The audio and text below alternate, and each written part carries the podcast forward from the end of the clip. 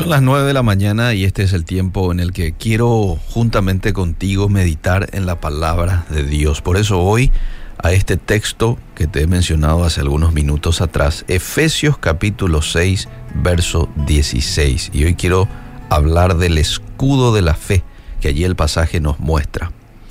Y dice, levanten el escudo de fe para detener las flechas encendidas del diablo.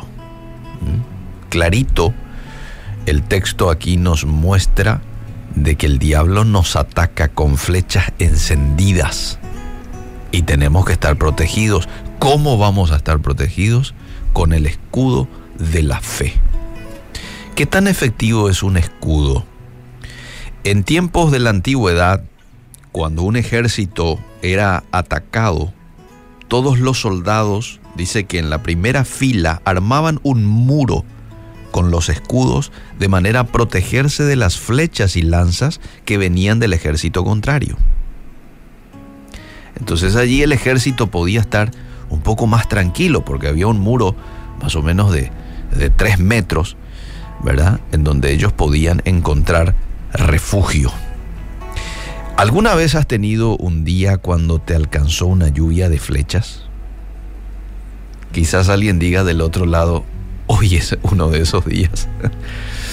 o en estos días tuve un día como esos, en donde has recibido una lluvia de flechas. Bueno, quiero decirte que si sos un discípulo de Jesús, vas a tener muchas flechas y lanzas espirituales que te van a atacar en cualquier momento. ¿Sabes por qué? Porque Satanás, el enemigo que tenemos, va a usar todo tipo de flechas para atacar tu mente, que es el comando central de tu vida. Y quizás vos me digas del otro lado, che, pero esa no es una buena noticia, Eliseo. No, espera, ¿sabes cuál es la buena noticia? Que Dios te dejó una herramienta de protección que te va a ayudar eh, a salir victorioso en medio de esa lluvia de lanzas que en algún momento el enemigo va a lanzar sobre tu vida. Tenemos la protección, le tenemos al Espíritu Santo con nosotros y también tenemos un escudo, el escudo de la fe para detener esas flechas. ¿Qué tipo de flechas el enemigo hoy envía a nuestras vidas, envía a nuestras mentes. Y por ejemplo, la flecha de la duda. La duda nos pone a veces a tambalear porque nos hace perder el equilibrio y por ello es mucho más fácil ceder a la tentación. Fíjate en Génesis 3.1 cuando el diablo le dice a, a Eva, ¿de veras que Dios les dijo que no deben comer del fruto? Esa es una lanza, esa es una flecha de duda. Entonces cuando vos recibís la flecha de la duda, pensás, ¿será que realmente Dios dijo eso? Una vez instalada la duda, entonces allí comienza la debacle de la fe. Cuidado con esta flecha. Otra de las flechas que el enemigo podría lanzar hoy a tu vida es la flecha de la dificultad. ¿Mm? Puede que te preguntes, ¿por qué lo que es tan difícil conseguir un trabajo? ¿O por qué lo que tengo tantos problemas? Bueno, bien podría ser que la flecha de la dificultad esté viniendo hacia tu vida. Porque a veces es difícil nadar contra la corriente, pero ¿sabes qué? En 2 Corintios 4:17 dice que las dificultades que tenemos son pequeñas y son temporales. No van a durar para siempre. Recordad que las dificultades tienen un fin, no permanecen para siempre. Hoy puede que este sea tu escenario, mañana puede ser totalmente distinto. No te ahogues en un vaso de agua. Porque a veces nos ahogamos en un vaso de agua. Estamos pasando por una dificultad y creemos que así ya va a ser toda nuestra vida y no. Es por un momento, es por un tiempo. Y quién sabe qué buena enseñanza vas a quitar de ese tiempo de dificultad.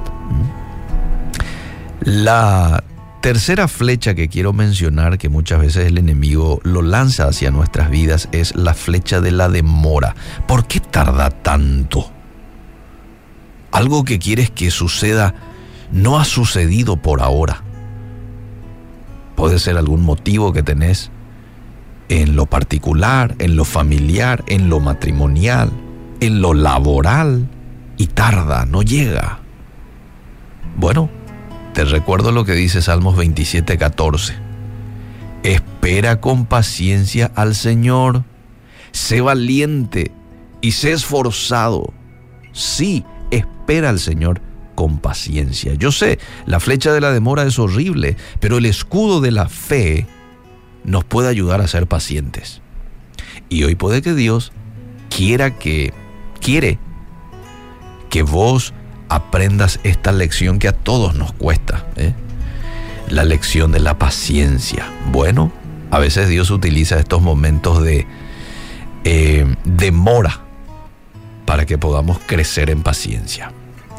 Otra de las flechas que quiero mencionar, muchas veces el enemigo puede estar lanzando sobre tu vida, es la flecha del desánimo.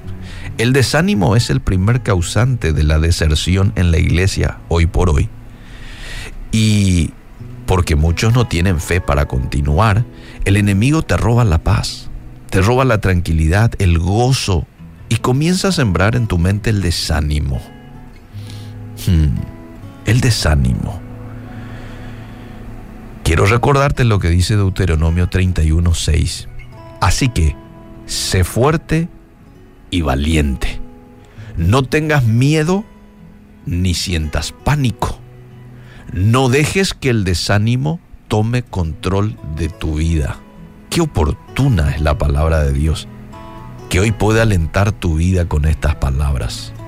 No dejes que el desánimo tome control de tu vida. Puede llegar, pero no vayas a dejar que tome el control de tu mente. No le vayas a dar mucho espacio al desánimo en tu vida hoy. ¿eh?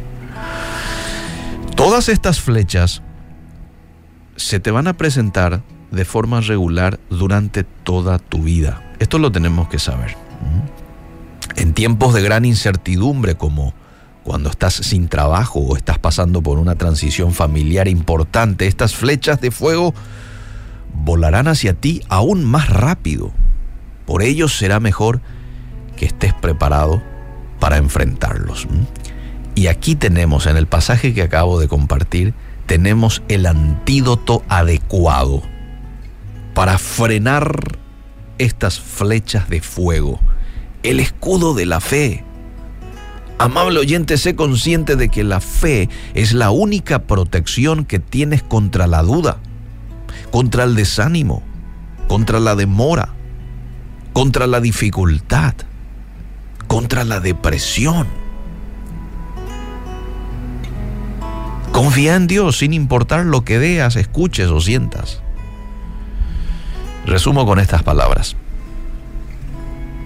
Tendrás que dudar de tus dudas y creer en tus creencias. La mayoría de la gente hace justo lo contrario. Dudan de sus creencias y creen sus dudas. Eso es algo tonto.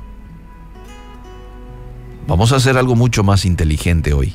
Vamos a creer lo que Dios dice en su palabra y vamos a estar a salvos. ¿Mm? ¿Qué Dios dice en su palabra? Dice que sos valioso, dice que sos valiosa para Él, dice que tiene un propósito para tu vida, ¿Mm? dice que tiene planes de bien y no de mal para tu vida. ¿Qué más dice? Dice que Él anhela que tengas vida y vida en abundancia. Dice que Él ha venido para traernos libertad, libertad del pecado. Dice que Dios está preparando un lugar para cada uno de nosotros. Todo esto dice la Biblia y yo tengo que creerlo. Está preparando un lugar para nosotros, un lugar donde ya no va a haber llanto, dolor, ya no va a haber hospital porque no va a haber enfermedad. La Biblia es un libro llena de tapa a tapa de esperanza, de una proyección buena, positiva hacia el futuro. Así que yo hoy debo de creer. No importa lo que estés pasando de manera temporal en tu vida. Hoy creemos en tu palabra, Señor, y nos aferramos a ti. Nos aferramos a tu fidelidad. Nos aferramos a tu manto. Nos escondemos bajo las alas del Omnipotente, del Altísimo, y disfrutamos de la paz y del gozo que ella nos brinda. En el nombre de Jesús. Amén y amén.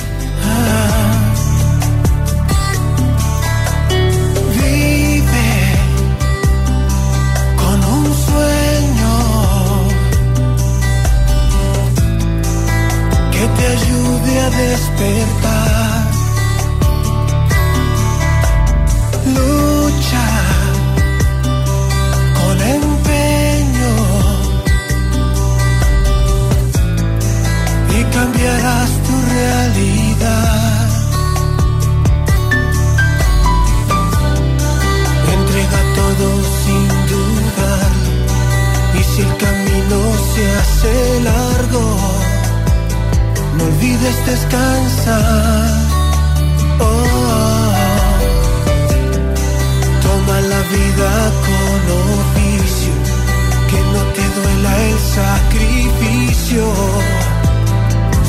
Si piensas en